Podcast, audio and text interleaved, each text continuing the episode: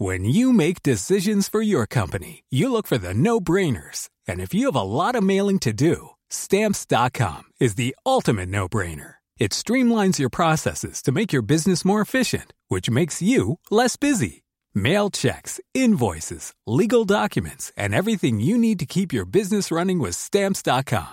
Seamlessly connect with every major marketplace and shopping cart. Schedule package pickups and see your cheapest and fastest shipping options from different carriers. With rates up to 89% off USPS and UPS rates. And with the Stamps.com mobile app, you can take care of mailing and shipping wherever you are. Make the same no-brainer decision as over 1 million other businesses with Stamps.com. Sign up with Code PROGRAM for a four-week trial, plus free postage and a free digital scale. No long-term commitments or contracts. That's Stamps.com. Code PROGRAM. Bonjour à tous, bienvenue dans les belles figures de l'histoire. Sa silhouette est devenue depuis plus de 1000 ans une icône de l'Occident et un haut lieu de la chrétienté. Saint-Michel est notre belle figure. La merveille, comme on appelle le Mont Saint-Michel, est classée au patrimoine mondial de l'UNESCO. C'est l'un des sites les plus visités de France, mais le rôle de son ange protecteur, Saint-Michel, est sans doute moins connu du grand public. Nous partons donc sur ces traces, des traces qui sont à la fois géographiques, historiques et spirituelles, euh, avec nos invités, dont Pierre Dohat. Euh, bonjour, merci d'être avec nous. Vous êtes le curé de la paroisse euh, du Mont-Saint-Michel. Vous nous expliquerez, hein, parce que c'est effectivement c'est une paroisse particulière. Il y a l'abbaye et puis il y a l'église qui est juste en dessous, l'église Saint-Pierre, dont vous êtes le responsable. Et puis Anne Bernet est également avec nous. Merci d'être avec nous. Merci à vous. Bonjour Émeric. Vous êtes euh, la spécialiste, une spécialiste de l'histoire religieuse et notamment auteur d'une enquête sur les anges qui est euh, publiée chez Artege et qui se lit vraiment comme un, un roman et qui consacre un chapitre notamment à euh, Saint-Michel. D'ailleurs, c'est un paradoxe parce que euh, dans cette émission qui s'appelle Les belles figures de l'histoire, peut-on dire que Saint-Michel est un personnage historique s'agissant d'un ange? Bien, c'est le paradoxe, effectivement. Michel est un pur esprit, non incarné, mais il agit dans l'histoire. Si l'on croit que l'histoire est guidée par Dieu, qu'il a une providence qui s'en charge, oui, Michel agit dans l'histoire et celle de France est particulièrement riche en intervention de Saint-Michel, mais pas seulement, d'autres pays en ont bénéficié, à commencer par l'Empire romain. Voilà, donc on va évidemment euh, partir sur les traces, euh, sur les traces de Saint-Michel à travers l'histoire, avec vous aussi, bien sûr, Véronique Jacquier. Bonjour. Bonjour à tous. Je rappelle que vous êtes journaliste et que cette émission est également en partenariat avec l'hebdomadaire France catholique. Alors, euh, l'abbaye du Mont-Saint-Michel fête le millénaire de la construction de son église, c'était en 1023. Mais euh, Véronique, son histoire a toujours été euh, extrêmement mouvementée et c'est un miracle que euh, cette merveille, le Mont Saint-Michel, ait survécu jusqu'à nos jours. Au départ, le Mont Saint-Michel, c'est le mont Tombe. Alors, c'est pas très joyeux hein, comme nom. On comprend que c'est un lieu où vraisemblablement on vient prier les défunts et où il y a quelques ermites qui viennent prier euh, sur ce rocher euh, un petit peu austère. Et en 708, Aubert, qui est à l'époque l'évêque d'Avranches, donc nous sommes au 8e siècle, Avranches à quelques kilomètres de l'actuel Mont Saint-Michel, rêve à trois reprises que l'archange Saint-Michel vient lui demander d'édifier un sanctuaire sur le mont. Aubert est têtu, il veut une preuve, et la troisième fois, euh, l'archange Saint-Michel, c'est ce que dit la tradition et la légende, vient fortement appuyer euh, sur son front pour lui dire Je t'intime de m'obéir et de construire ce sanctuaire, et en plus, je veux que tu sois sur place pour superviser sa construction. C'est ainsi que le 16 octobre 709, un an seulement après la première vision, Aubert célèbre sa première messe dans le tout nouveau sanctuaire, et la première chose qu'il fait, c'est d'installer 12 moines pour accueillir les pèlerins qui vont venir en nombre, et c'est ainsi que le mont Tombe va devenir le mont Saint-Michel au péril de la mer, parce que à l'époque la traversée est très dangereuse. Aubert sera inhumé sur le mont Tombe, et puis 250 ans plus tard, nouvel essor avec l'arrivée de moines bénédictins, très précisément donc en 966, une nouvelle ère commence, et ce sera donc la reconstruction de la de l'abbatiale en 1023, c'est cette date que l'on fête donc avec le millénaire cette année en 2023. À partir de là, un rayonnement de foi, de connaissances philosophiques et théologiques qui vont faire finalement du Mont Saint-Michel un phare pour l'Occident. Tous les rois de France viendront au Mont Saint-Michel réclamer la protection pour eux-mêmes, mais aussi pour le royaume de France. Et puis la Révolution française arrive Euh, les moines sont chassés en 1790. Le lieu devient carrément une prison et le Mont Saint-Michel est vraiment un lieu de désolation qui tombe en ruine. Après la Révolution, il sera même pillé. Victor Hugo va se rendre sur place en 1836. Il se désole. Quand comprendra-t-on en France la sainteté des monuments? Mais voilà, résurrection du mont après bien des soubresauts au 19e siècle. 1966, le retour des bénédictins, un retour en grâce de la vie monastique euh, pour que le mont finalement retrouve vraiment sa vocation. Alors Père Doigt, quelle est finalement cette vocation euh, du mont Saint-Michel? Et qu'est-ce que le mont a apporté pendant des siècles? Euh, la vocation du Mont Saint-Michel, elle est, d'abord visible. Euh, c'est un lieu entre le, ciel et la terre, entre la mer et le ciel. Euh, c'est un, signe pour les hommes. et Saint-Michel, le Mont Saint-Michel, pardon, rappelle cette proximité du ciel avec l'humanité. Je pense simplement rien qu'en venant, on est, on est tenté tout de suite de, de, lever les yeux vers le ciel. Et donc je pensais ça la première vocation du Mont Saint-Michel. Rappeler aux hommes la proximité de Dieu, la proximité du monde invisible. On va voir justement euh, quel rôle joue euh, Saint Michel hein, dans la spiritualité. Anne Bernet, euh, son culte, en tout cas, remonte au premier siècle du christianisme, bien avant donc la construction du mont. Rappelez-nous en quelques mots pourquoi est-ce que dès le départ Saint Michel est présent dans l'histoire de l'Église? Il est présent dans l'histoire de l'Église parce que l'Église est l'héritière d'une part d'Israël, elle est le véritable Israël. Michel est l'ange gardien d'Israël. Il est donc normal que sa protection passe d'Israël à l'Église. Puis, à partir du début du IVe siècle, Saint Michel devient le patron de l'Empire romain protection qui, après la chute de Rome, va passer au royaume de France, tout simplement. Nous avons donc en effet une revendication qui a un aspect fortement politique de la part des rois de France, dès les Mérovingiens, à savoir récupérer cet ange gardien de Rome et revendiquer la succession impériale. Ce qui ne change rien à la profonde dévotion qu'on a envers Michel, qui est en effet celui qui défend contre les ennemis spirituels et contre les ennemis matériels, un rôle qu'il va assumer dans notre histoire, dans tous ses aspects, avec une fidélité jamais prise en défaut. Les défaillances viendront du côté des hommes, pas de celui de l'archange. Alors cette récupération euh, politique, elle perdure hein, jusqu'à aujourd'hui. On va voir euh, sur notre écran défiler ces images d'hommes politiques, euh, quels qu'ils soient, des chefs d'État, qui viennent poser en quelque sorte pour la photo avec le Mont Saint-Michel en arrière-plan. Dont Pierre Dohat, est-ce que vous, en tant que religieux, ça vous amuse, cette fascination encore aujourd'hui des politiques pour le Mont Saint-Michel ça m'amuse, mais ça ne m'étonne pas non plus. C'est-à-dire que le Mont Saint-Michel a toujours été a une place très importante dans l'histoire de France, ça vient d'être rappelé. Et c'est pas si étonnant finalement que, que les politiques cherchent à, à, se raccrocher à cette histoire, parce que le, le, Mont Saint-Michel est un, est un signe de la permanence d'un de, de, État, d'une nation. Et donc c'est pas si étonnant que les, les, présidents soient attachés euh, tout au long de la Ve République. Ils sont tous passés, si, si je me trompe pas, et ils ont tous euh, essayé de euh, d'y dire leur vision de la France, leur vision de la permanence de, l'État et de la nation. Et donc euh, ça m'amuse, mais en même temps, je trouve ça très, très juste finalement. Euh, Sans pour autant aller jusqu'au bout, et c'est le but aussi de notre émission, c'est d'aller jusqu'au sens spirituel, effectivement, de la présence de l'archange Saint-Michel auprès de la France, mais aussi auprès de l'Église, on verra ça tout à l'heure. Euh, pour l'instant, ce que je vous propose, c'est de nous rendre justement au Mont Saint-Michel, où euh, cette année, donc, on fête le millénaire de la construction de son abbatiale, avec euh, des événements, des processions. Regardez ce reportage et la renommée du Mont Saint-Michel qui remonte à loin dans l'histoire, elle aussi. Regardez. Il y a mille ans, cette abbatiale, elle est célèbre dans toute l'Europe. Les pèlerins viennent par dizaines de milliers chaque année. Le mont est probablement, il y a mille ans, plus important que Saint-Jacques de Compostelle. Aujourd'hui encore, le mont Saint-Michel attire en plus des touristes 1,5 million et demi à 2 millions de pèlerins chaque année. Ils viennent toucher le ciel. Et depuis le mois d'avril, ils fêtent les mille ans de la construction de l'abbatiale le défi extraordinaire pour euh, les bâtisseurs, les moines, euh, les commanditaires et, les tailleurs de pierre, les maçons, les charpentiers qui ont travaillé là pendant quelques décennies, c'était de poser une église de 80 mètres de long à la pointe d'un rocher qui fait 80 mètres d'eau. L'histoire du Mont Saint-Michel a commencé bien avant. Dans un songe, l'archange ordonne au moine Aubert de construire une église à l'embouchure du Couesnon. Nous sommes en 708. À quelques kilomètres, dans la commune d'Avranches est exposé le crâne de Saint-Aubert, authentifié grâce au carbone 14. Début septembre, le crâne a été placé dans un reliquaire pour une procession direction le Mont Saint-Michel. Après la traversée de la baie, laïcs et religieux se sont réunis dans l'abbatiale pour chanter les vêpres et vénérer la relique.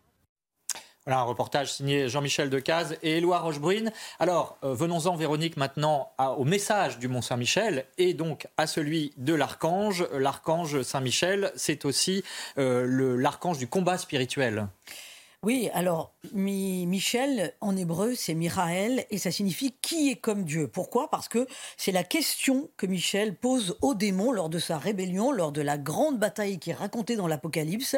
Michel et ses anges combattirent le dragon et le dragon riposta avec ses anges, mais ils eurent le dessous et furent chassés du ciel. Voilà ce qui est écrit dans l'Apocalypse. Alors Michel est donc l'archange chef de tous les anges qui précipite le dragon de l'Apocalypse, c'est-à-dire Satan, le diable, hors du ciel. Voilà euh, pour la, symbolique, mais qui n'est pas qu'une symbolique, hein, parce qu'on est vraiment là dans le, champ du combat spirituel.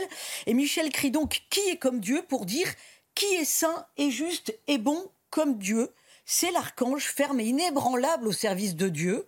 Euh, par ailleurs, dans la Bible, vous l'avez dit, Anne Bernet, il est le protecteur du peuple d'Israël et par extension du peuple chrétien et donc de la France.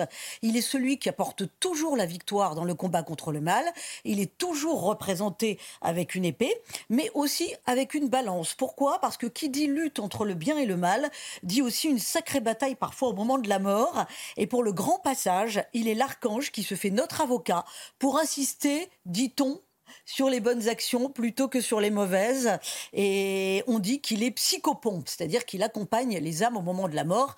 Et il est fortement euh, conseillé de prier donc Saint-Michel au moment du grand passage. D'ailleurs, les premiers pèlerins qui venaient au Mont Saint-Michel au 8e siècle venaient pour confier à Saint-Michel les âmes de leurs morts. Alors, on va euh, passer en revue les différentes facettes hein, de la personnalité de Saint-Michel, effectivement, comme vient de le dire Véronique. D'abord, euh, la question du combat, du combat spirituel. Anne Bernet, dans votre livre, hein, euh, Enquête sur les anges, vous parlez véritablement de guerre civile au paradis. De quoi s'agit-il? C'est une guerre civile. Il faut savoir qu'à l'origine, les anges, tout comme Adam et Ève au paradis terrestre, vont être soumis à une épreuve qu'on appelle l'épreuve angélique chez les théologiens.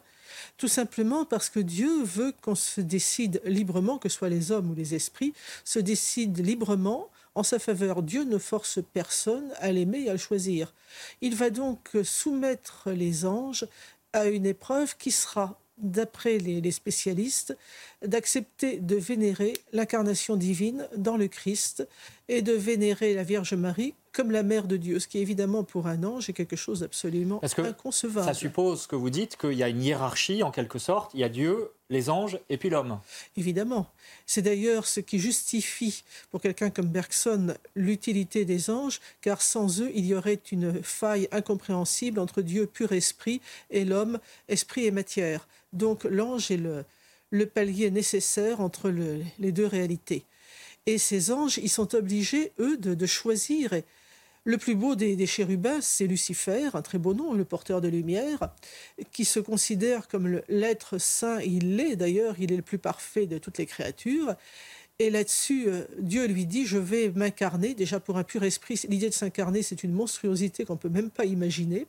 Et pour Lucifer, ben, si Dieu s'incarne, la seule personne avec laquelle il pourrait à la rigueur accepter de, s'incarner, ce, serait avec moi, une union hypostatique, comme disent les théologiens, ça ne pourrait être qu'avec moi, parce qu'au moins l'abaissement serait moindre. Et non, il va s'abaisser dans cet être matériel, cette espèce de monstre qu'il appelle l'homme.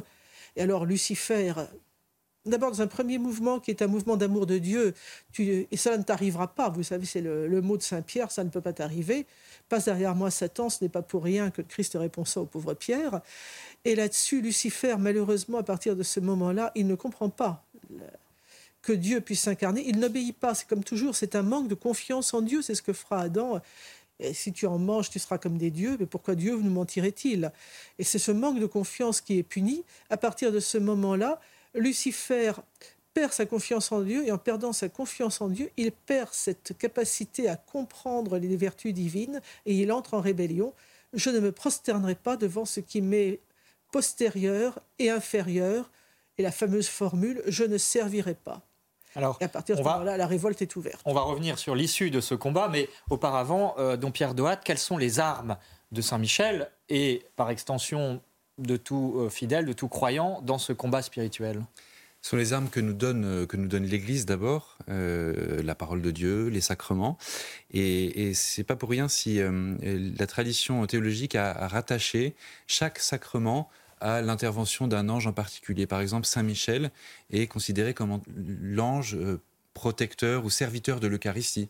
Euh, Saint Gabriel, euh, si je me souviens bien, j'ai un petit doute là, mais je crois que Saint Gabriel, c'est euh, l'ange protecteur et, accompagnateur du sacrement de l'ordre, etc. Donc il y a cette idée que l'Église met à, notre disposition, à la disposition des chrétiens, toutes les armes nécessaires pour vivre le combat spirituel, en particulier la parole de Dieu, les sacrements, et que les anges ne sont pas, façon, interviennent aussi pour nous aider nous à nous saisir de ces, de ces, de ces armes qui sont mises à notre disposition. Il était invoqué également euh, lors de la confession des péchés, euh, Saint Michel, n'est-ce pas? Oui, bien sûr, oui. On, on, l'invoquait au début de la messe, euh, dans, la, forme extraordinaire, on l'invoquait au début de la messe avec la Vierge Marie, Saint Michel et tous les, tous les saints.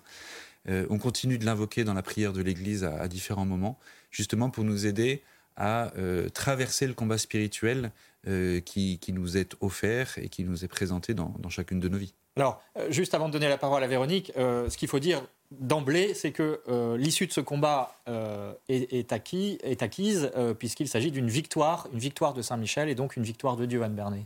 Elle est totalement acquise dès le commencement. Le démon est en sursis. Et ceux qui le servent vont simplement oublier cette vérité, à savoir qu'il a déjà perdu la partie, même si à maintes reprises dans l'histoire, il paraîtra avoir gagné. Ce qui s'est passé le vendredi saint, c'est ce qui se passera dans les derniers temps, où tout le monde aura le sentiment que le diable a gagné la partie, et ce sera, une fois de plus, une pure erreur, et il est déjà le, vaincu définitif. Donc c'est le combat de la confiance aussi, hein. mm. Véronique. Euh, dans Pierre Dohat, on a le sentiment aujourd'hui de redécouvrir cette dimension de combat spirituel, mais il faut peut-être souligner, et c'est aussi la, force du Mont-Saint-Michel, que pendant des siècles, c'était une évidence, ce combat spirituel, y compris pour les rois de France. Certainement, oui, pour tous les chrétiens, mais je pense que ça a toujours été évident euh, pour, pour les chrétiens, parce que la réalité du combat spirituel traverse toutes nos vies. Euh, si on regarde l'histoire du salut, elle commence par un combat spirituel perdu, c'est le péché originel avec la chute, Adam et Ève, etc. Et puis nous savons, ça vient d'être évoqué, que euh, l'histoire de l'humanité s'achèvera avec un combat spirituel qui engagera Saint Michel et les milices célestes. Et ce combat, nous savons déjà que nous le remporterons avec l'aide de, Saint Michel et des anges. Mais entre ces deux combats, le premier et le dernier, eh bien, il y a la réalité de nos combats spirituels, nos combats dans la, dans la foi, dans l'espérance et dans la charité. Donc, euh, mais c'est effectivement, c'est bien de le rappeler. Alors il y a un élément qu'a cité Véronique tout à l'heure, une autre facette de la personnalité de Saint-Michel, c'est effectivement son aide lors du grand passage euh, de la mort. Et euh, ce qu'on a appris à cette occasion, c'est qu'effectivement c'était d'abord le premier motif pour lequel les pèlerins venaient au Mont Saint-Michel de Don Pierre Dohat. Oui, tout à fait. C'est très marquant de voir comme finalement le Mont Saint-Michel a d'abord été un lieu de prière pour les défunts. On peut dire même, en, exagérant un petit peu, que c'est le premier sanctuaire de, prière pour les défunts en Europe occidentale.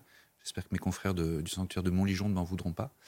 Euh, et, le motif de, pèlerinage a été d'abord celui-ci. Et c'est beau de voir comme aujourd'hui ça continue à être vrai, notamment pour les habitants de la région. C'est encore une coutume ancrée euh, parmi les habitants des villages autour du mont, sur le continent, de venir lorsqu'on a un défunt pour déposer une bougie, pour déposer une photo, pour déposer une prière, un papier devant la statue de Saint-Michel. Mais que, fait Saint-Michel exactement à ce moment ou ce passage de la mort? On dit qu'il est psychopompe, il élève les âmes, et on dit aussi qu'il est psychostase, c'est-à-dire qu'il participe à, ce jugement, à cette rencontre que nous vivrons après notre vie, cette rencontre avec le Seigneur, où nous verrons notre vie d'une certaine manière peser, c'est la représentation de la balance, etc. Et même si, bien sûr, c'est Dieu qui juge et que Dieu juge avec miséricorde, eh bien, l'enseignement de l'Église dit que nous serons assistés à ce moment-là par Saint Michel, donc il intercède pour nous. Voilà, il intercède. Il intercède pour nous, et puis il ne faut pas perdre de vue aussi ce qu'on disait tout à l'heure, c'est cette liberté des créatures. Euh, personne, même au dernier instant, ne nous oblige à choisir le camp de Dieu.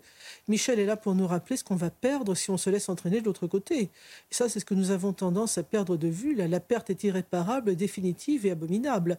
Bon, Michel est là pour dire attention, ne vous trompez pas de camp, ne vous trompez pas de chemin. Une fois raté l'embranchement, c'est fini. Alors un autre aspect aussi de la personnalité de Saint-Michel que j'ai découvert, découverte à l'occasion de cette émission, c'est que c'est aussi l'ange de la consolation, hein, et notamment de la consolation après la chute. Mm.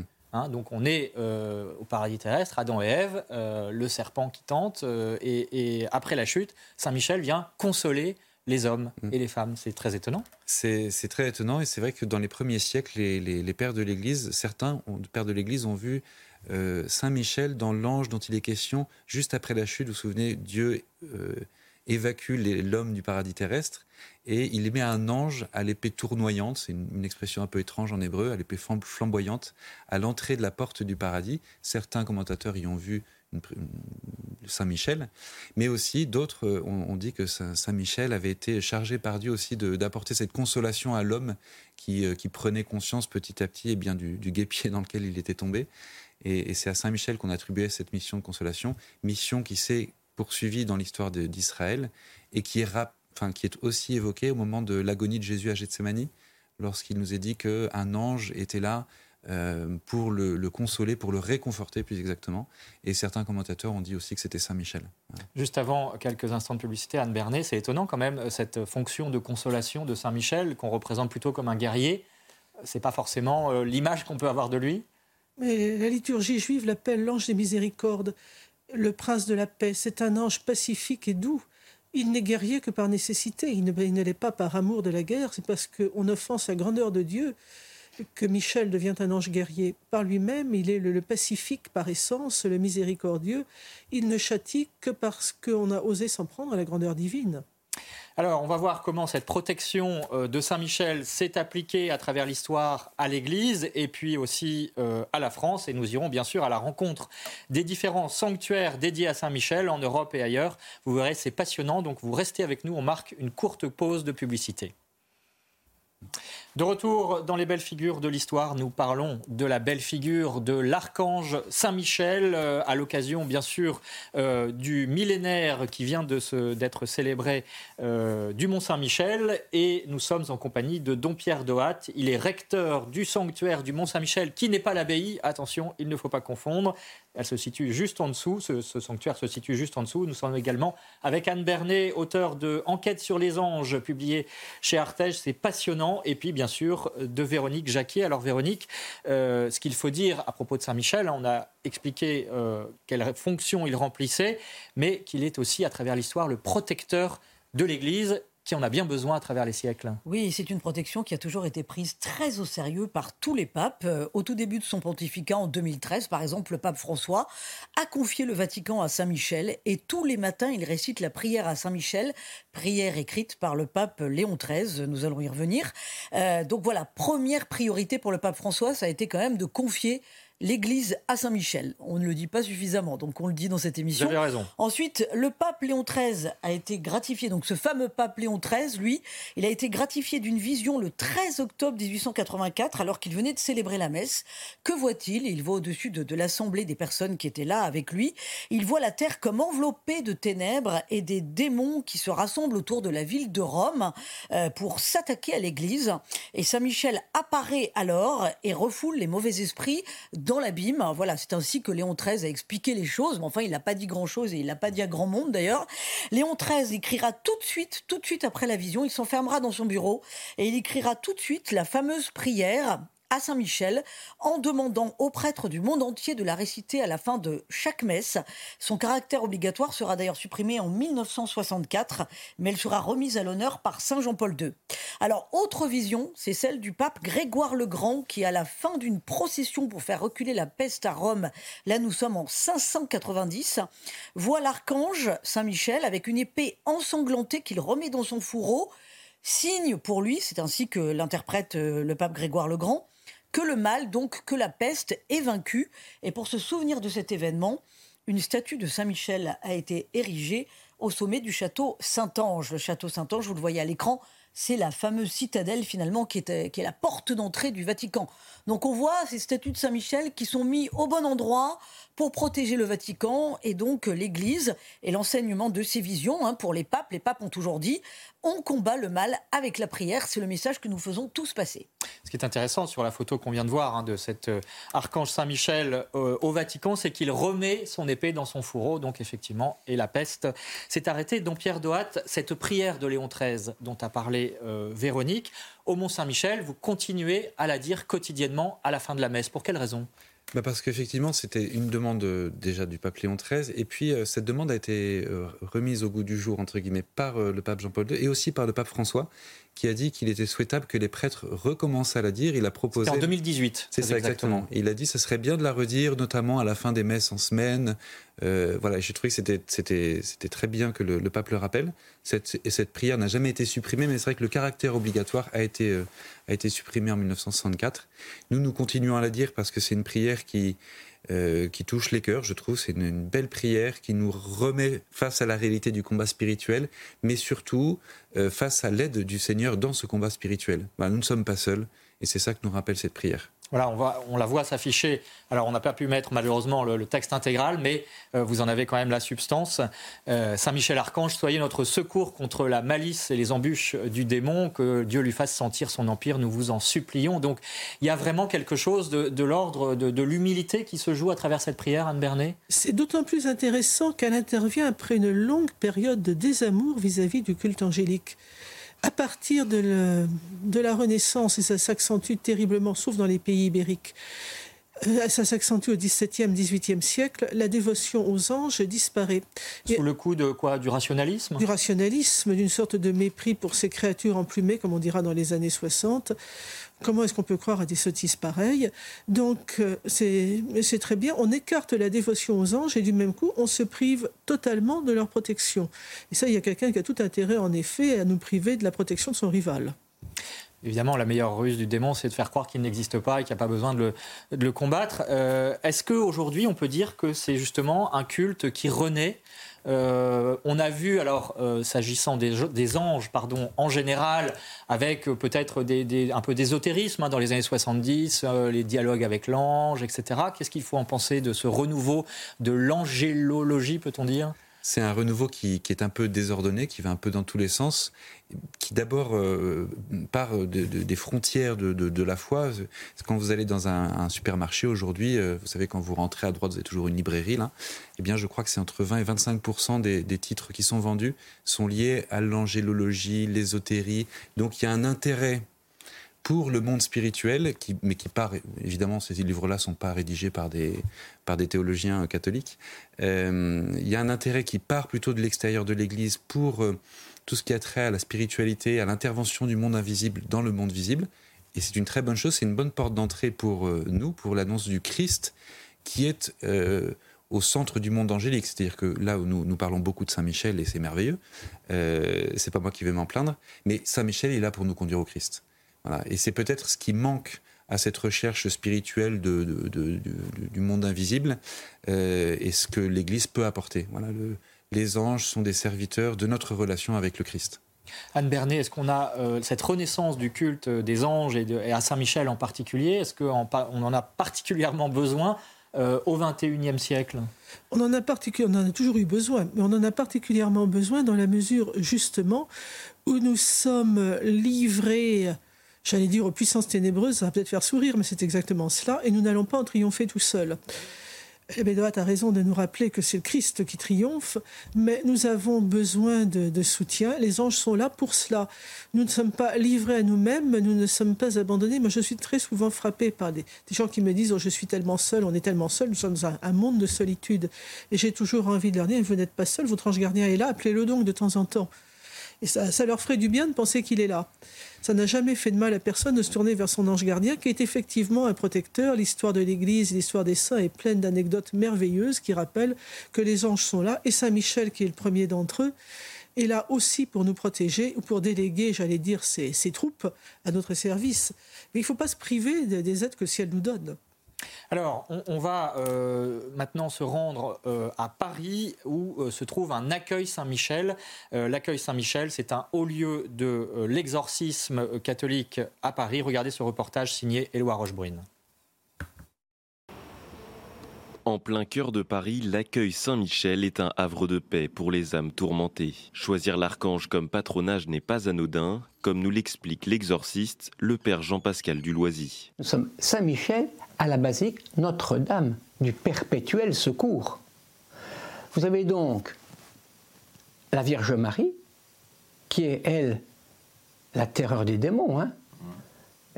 si la, Vierge Marie, euh, euh, quelqu'un qui, qui, a une connaissance de Notre-Dame et qui prie la Vierge Marie, c'est du blindage. Hein. Saint Michel, parce que c'est l'archange qui, a, qui, s'est opposé au. c'est le chef des armées célestes. C'est l'ange de Dieu, l'ange qui agit avec la force de Dieu et qui terrasse le démon. À l'accueil Saint-Michel, plusieurs milliers de personnes de toute l'île de France viennent chercher leur salut chaque année. Alors, ce qu'il faut retenir, dont Pierre Dohat, hein, c'est que effectivement, la Vierge Marie et Saint Michel sont des auxiliaires précieux dans ce combat spirituel dont on parle. Oui, exactement. Ils sont vraiment là pour nous, pour nous aider dans ce combat spirituel. Ils ont déjà vaincu Saint Michel, la Vierge Marie. Ils ont déjà vaincu euh, l'adversaire de, l'humanité, et donc ils sont là pour nous. Mais comment, comment, euh, quel rôle jouent-ils euh, précisément? Est-ce qu'on peut le déterminer, le définir? Alors, Saint-Michel, il joue un rôle de, guerrier, d'une certaine manière, de, combattant, d'intercesseur. La Vierge Marie, euh, elle, est représentée, vous savez, souvent euh, avec le, sous, son talon le, serpent euh, des origines, celui qui a conduit l'humanité à, sa chute. Et donc, la simple présence, comme ça a été rappelé, la simple présence, la simple proximité des chrétiens avec le Vierge Marie suffit à effaroucher le, démon. Et donc, elle est là pour ça, pour nous, pour nous par sa protection maternelle, nous, nous assurer eh bien, que, que nous ne sommes pas seuls, euh, que nous pouvons compter euh, aussi sur, euh, sur la grâce et, et, sur elle. Mais cette protection, notamment de Saint-Michel, hein, puisque vous êtes au, Mont-Saint-Michel, un recteur du sanctuaire, je le rappelle, vous la constatez, je veux dire, parce qu'on pourrait se dire, bon, tout ça, c'est un peu de la superstition, de la supercherie. elle est réelle? Enfin, vous en voyez les effets? Elle est réelle. Je pense que nous n'en voyons pas toujours les effets dans notre vie. Euh, parce que nous n'avons pas, n'ouvrons pas suffisamment les yeux aussi euh, à l'intervention des anges. Si je devais trouver une image, euh, les anges sont un petit peu comme le, bout de notre nez. Nous ne le voyons pas avec nos yeux parce que notre cerveau s'est habitué, tellement habitué à ce que notre nez soit là, eh bien qu'on ne le voit même plus. eh bien, les anges, c'est un petit peu pareil. On, a fini par s'habituer, on finit par s'habituer à leur présence et pourtant ils sont bien là. Mais il faut nous rendre disponibles à leur action pour pouvoir la constater. Euh, il faut nous, disposer à accueillir leur présence à côté de nous pour pouvoir la remarquer. Véronique euh, Quand des personnes viennent en pèlerinage au Mont Saint-Michel, justement, comment ressentent-ils la protection de, Saint-Michel ou comment agit-elle dans leur vie? Vous avez vu des, sans doute des vies bouleversées, des nœuds être dénoués? Exactement, oui. Moi, je, ça fait qu'un an que je suis au Mont-Saint-Michel, donc mon petit témoignage là-dessus, c'est que je constate que Saint-Michel débloque des situations qui semblaient inextricables, euh, que Saint-Michel libère, je pense pas pour rien si on le représente toujours avec une épée, libère des personnes de liens profonds, euh, que ce soit des liens au péché ou des liens à la tristesse notamment. Moi, ça, me marque beaucoup. Et puis, il, euh, permet parfois de, pousser certaines personnes de manière, bien sûr, bienveillante, mais parfois forte, vers la miséricorde. Notamment euh, les, permanences de confession qu'il peut y avoir au, sanctuaire du, Mont-Saint-Michel sont souvent, comme disait le, curé d'Ars, le lieu de rencontre avec des gros poissons. Voilà, ce qu'on appellerait des gros poissons, des personnes voilà, qui, ont vraiment un grand besoin de miséricorde. Et je pense que Saint-Michel vient donner la pichenette nécessaire pour se dire Allez, vas-y, c'est maintenant que tu te libères. Voilà. Anne Bernet, il y a un, aspect de, la protection de Saint-Michel qu'on a euh, légèrement évoqué tout à l'heure, sur, lequel, sur laquelle j'aimerais revenir c'est la protection de la France. Hein, parce que effectivement, euh, vous dites dans votre livre que euh, Saint-Michel a joué un rôle auprès de Clovis, euh, ensuite, bon, je passe rapidement, mais des rois de France, de Jeanne d'Arc, et également de la chevalerie. Alors ça, c'est intéressant parce que quel rôle finalement Est-ce que c'est une manière aussi de peut-être d'élever spirituellement ces guerriers, ces chevaliers? Comment ça s'est passé concrètement? À l'origine, le patron de la chevalerie, c'est Saint-Georges. Et puis au début de la guerre de Cent Ans, les chevaliers français disent Mais attention, Saint-Georges, c'est le patron de l'Angleterre, il est quand même partie prenante dans l'affaire, on ne peut pas lui faire confiance, il faudrait quand même chercher quelqu'un qui soit neutre. Et on va se tourner vers Saint-Michel, ça tombe bien, vous le rappeliez à l'instant, Émeric, c'est le patron de la France. Childebert III, roi mérovingien, a consacré la France à Michel. il se trouve que la maison de Valois, qui règne sur la France depuis quelques décennies, a elle-même une immense vénération pour Saint-Michel. Alors ça va de soi, on se tourne vers Saint-Michel et on va lui demander d'assumer ce rôle de chevalier et c'est normal dans la mesure où qu'est-il d'autre sinon le chevalier par excellence, celui qui défend les droits de Dieu. Or qu'est-ce qu'un chevalier sinon celui qui défend les droits de Dieu et ceux des, des faibles, de la veuve et de l'orphelin? Donc c'est le rôle qui est fait pour lui. D'ailleurs, il va le prouver au moment de la guerre de Cent Ans, quand le Mont-Saint-Michel va être euh, assiégé par les Anglais, menacé, c'est une histoire de fou. Et il ne sera jamais pris, alors que les conditions matérielles condamnent le Mont. C'est impossible autrement.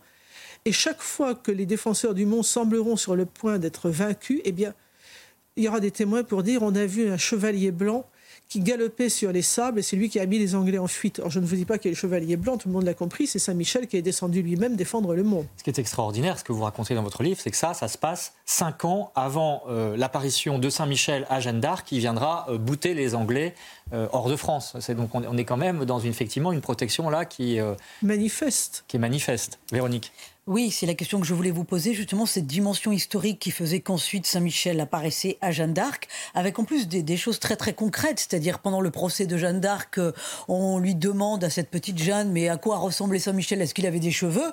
Bah, Évidemment, pourquoi vous vouliez qu'il n'en soit pas pourvu? Donc on a en plus un, Michel qui, un, Saint-Michel qui est très très incarné. Qui est très incarné. Est-ce que, puis l'évêque Cochon qui, qui a des idées derrière la tête, est-ce que Saint-Michel était nu? Est-ce que vous croyez que Dieu n'a pas de quoi l'habiller? C'est une remarque magnifique. Et non, mais ce qu'il faut savoir, c'est que Michel reste auprès de Jeanne euh, jusqu'au bout. Je crois que c'est Jacques Trémollet de Villers qui disait euh, un jour, je disais, mais euh, Jeanne n'a pas eu d'avocat. Elle dit, vous plaisantez. Bien sûr qu'elle a eu un avocat et pas n'importe lequel. Michel était auprès d'elle. Les magnifiques répliques de Jeanne à ses juges, c'est Michel qui les lui souffle. Et effectivement, il faut voir ça comme ça. Il est l'avocat. On disait qu'il était celui qui accompagnait dans les derniers combats. C'est exactement cela. Il est celui qui soutient Jeanne jusqu'au bout, y compris dans les moments où ça devient absolument épouvantable pour elle, où elle désespère. Il faut se mettre à sa place. Hein, elle a 19 ans. Là encore, l'ange de la consolation. Exactement. Alors, pour les quelques minutes qui nous restent, Véronique, euh, évidemment, c'est normal, on a beaucoup parlé du Mont-Saint-Michel, mais parlons aussi des autres lieux en France euh, qui sont dédiés à Saint-Michel et puis ensuite euh, dans les autres pays européens. Alors la fameuse chapelle Saint-Michel des Monts d'Arrée en Bretagne, hein, on a tous retenu notre souffle à l'été 2022 euh, quand elle a été cernée par les flammes. Ben voilà, elle est toujours debout cette fameuse chapelle. il y a aussi l'abbaye euh, Saint-Michel de Frigolet située entre Avignon et Tarascon. Du Frigolet, du Frigolet. Euh, Frigolet, pardon. on voit à l'écran parce que ça passe très vite l'abbaye Saint-Michel de Cuxa dans les Pyrénées-Orientales, sans oublier bien sûr alors celle spectaculaire que vous voyez s'afficher, Saint-Michel d'Aiguille au Puy-en-Velay. Alors les lieux dédiés à Saint-Michel, d'ailleurs, sont très, très, très souvent en hauteur, comme euh, pour montrer euh, ce que vous avez raconté, euh, Don Pierre de c'est-à-dire que comme l'archange qui finalement nous montre le chemin du ciel en étant entre le ciel et la terre. Et puis Véronique, il y a cette fameuse ligne qui traverse l'Europe et qui va même au-delà, hein, jusqu'en Terre Sainte, qui s'appelle la ligne Saint-Michel et qui relie des sanctuaires. c'est extrêmement étonnant. On va le voir s'afficher d'ailleurs sur notre écran, cette carte absolument saisissante. Oui, c'est une ligne imaginaire qui unit sept monastères de l'Irlande jusqu'au Mont Carmel à Haïfa en Israël. Alors, premier euh, monastère, c'est sur une île déserte au sud de l'Irlande où Saint-Michel serait apparu à Saint-Patrick. Deuxième monastère au sud de l'Angleterre en Cornouailles. La ligne se dirige ensuite vers le Mont Saint-Michel en France, puis vers Saint-Michel de la Cluse en Italie, dans le Piémont. Cinquième monastère, les Pouilles à Monte Gargano. Et puis la ligne touche la Grèce où il y a un monastère orthodoxe, le monastère orthodoxe de Simi, dédié bien entendu à Saint-Michel, le tout donc pour finir au Mont Carmel en Israël. Alors sur les sept monastères, il faut savoir que quatre ont été construits sur des lieux d'apparition de Saint-Michel en Europe. Ce qui est très très étonnant, c'est que cette ligne s'aligne parfaitement avec le soleil levant du solstice d'été. Et alors ce qui est très surprenant, c'est que les trois sites principaux, c'est-à-dire le Mont Saint-Michel, Saint-Michel de la Cluse et le Mont Saint-Michel de Monte Gargano en Italie sont équidistants, même distance entre chaque site. Enfin, selon la légende, cette ligne représente le coup d'épée que l'archange a asséné au diable pour euh, le renvoyer en enfer. Alors, ce qu'on peut euh, aussi ajouter, merci beaucoup Véronique, c'est qu'effectivement, le premier d'entre eux, c'est le Monte Gargano en Italie, hein, on est d'accord. Moi, j'aimerais avoir votre interprétation quand même de cette ligne, parce qu'effectivement, ça fascine, mais, mais qu'est-ce que, quelle conclusion, on peut, quel enseignement on peut en tirer, Don Pierre de Hatt Déjà de l'humour du bon Dieu. Euh, et c'est vrai que c'est très troublant parce qu'à l'époque de la construction de ces sanctuaires, il n'y avait pas les moyens techniques pour faire une ligne aussi, aussi, aussi parfaite, j'allais dire. Euh, moi, ce que ça, ça m'invite à plutôt à la, à la, confiance, me dire voilà, le Seigneur prend, prend soin de nous au point de nous donner ce genre de petits signes qui ne n'apportent rien en soi, c'est complètement gratuit, euh, à part euh, bah, cette, euh, cette ligne qui traverse l'Europe, qui va de, depuis la Terre Sainte jusqu'au nord de l'Irlande. pour moi, je la prends comme un, signe de la bienveillance de Dieu, voilà, qui, qui nous dit bah, je suis là, je prends soin de vous et, et, et Saint Michel est là pour vous, quoi. Anne Bernet J'ai envie d'en revenir à ce qu'on disait tout à l'heure, à savoir que le combat est déjà gagné en dépit des apparences. Or, que dit le Christ aux apôtres? N'ayez pas peur, j'ai vaincu le monde. Eh bien, cette ligne, elle ne dit rien d'autre. La victoire est déjà là. Euh, Lucifer a été bouté hors du ciel. Le, dragon et la tiare des anges déchus sont tombés avec lui. C'est terminé. Et ceux qui se laissent encore piper dans l'affaire et qui croient que c'est lui qui gagnera, eh bien, ils se sont trompés. Regardez cette ligne, elle rappelle que le coup d'épée de l'archange, il est donné une fois pour toutes. Voilà, et puis accessoirement, c'est aussi des très beaux lieux euh, qu'on peut visiter, bien sûr. Euh, s'agissant d'ailleurs du Mont-Saint-Michel, il faut euh, noter dans vos agendas qu'il y a une exposition à l'occasion de ce millénaire qui dure jusqu'à fin novembre et qui s'appelle du beau nom de la demeure de l'archange. Voilà, c'est quand même une exposition publique qui a pris ce, terme-là, ces termes-là, dont Pierre Dehatte, c'est quand même étonnant. C'est étonnant c'est très beau. Je, suis très heureux de, Vous avez des photos qui sous vos yeux. À laquelle le, sanctuaire, dans laquelle le sanctuaire a été impliqué, et puis l'abbaye aussi avec les, fraternités monastiques de Jérusalem. Et c'est euh, vraiment une, belle exposition qui marque justement que ce lieu euh, touristique, ce lieu emblématique euh, est d'abord un lieu de prière, un lieu spirituel qui a marqué des générations de pèlerins et de chrétiens depuis 1300 ans. Et puis pour terminer, Véronique, quelques références livresques pour mieux découvrir cette figure de Saint-Michel. Oui, alors nous pouvons conseiller Le Prince des Anges, Saint-Michel, du père Michel Jean Guenin, c'est aux éditions Teki. Euh, il y a aussi pour les plus jeunes, mais aussi pour les, les plus âgés, finalement, une très belle histoire du Mont-Saint-Michel racontée aux enfants, un livre de Lucien Belly illustré par le grand Pierre Joubert, ça c'est aux éditions Ouest France. Et puis un livre de l'ancien curé de l'église Saint-Michel à Paris, le père Rémi Griveau, Saint-Michel c'est aux éditions Parole et Silence. Et il y a donc des chapitres qui résument très bien la position de l'Église sur les anges et sur Saint-Michel, bien entendu. Et puis évidemment, le livre de Anne Bernet, hein, euh, Enquête sur les anges, euh, chez Artege, qui vient de sortir en poche chez Artege. C'est vraiment passionnant. Je vous le recommande. Euh, sans oublier France Catholique, bien entendu, france-catholique.fr, euh, qui a consacré un très très beau numéro au Mont Saint-Michel et au millénaire du Mont et à tout, toute la dévotion à, Saint-Michel. On peut le retrouver bien sûr euh, en archive. Et puis là, vous voyez s'afficher la une de cette semaine qui est consacrée à la visite du pape à Marseille. Voilà, vous savez tout presque sur l'archange Saint-Michel. Dernier mot pour vous dire qu'il est fêté le 29 septembre dans l'église, mais aussi le 16 octobre au Mont Saint-Michel. Hein. Et puis il y avait le 8 mai euh, précédemment, donc il est largement présent dans, dans le calendrier, la liturgie de l'Église. Une citation euh, toujours de cette, euh, issue de cette prière à Saint-Michel du pape Léon XIII. Euh, ce sont les premiers mots. Saint-Michel, défendez-nous dans le combat. Merci à nos deux invités, dont Pierre Dehatt. Je rappelle que vous êtes le sanctuaire. On peut vous retrouver au Mont Saint-Michel, dans l'église Saint-Pierre, qui est le sanctuaire qui se trouve sur le mont en dessous de l'abbaye. Merci Anne Bernet encore d'être venue. On vous retrouve d'ailleurs demain à 13h dans Enquête d'Esprit pour parler cette fois plus largement des anges. Hein. à quoi servent-ils? Qui sont-ils? Est-ce qu'ils existent vraiment? On se posera toutes ces questions avec nos invités, avec Véronique, bien sûr. Merci à vous. Euh, merci Laura Tapiero et aux équipes techniques de CNews. Et puis, bien sûr, l'info continue sur CNews.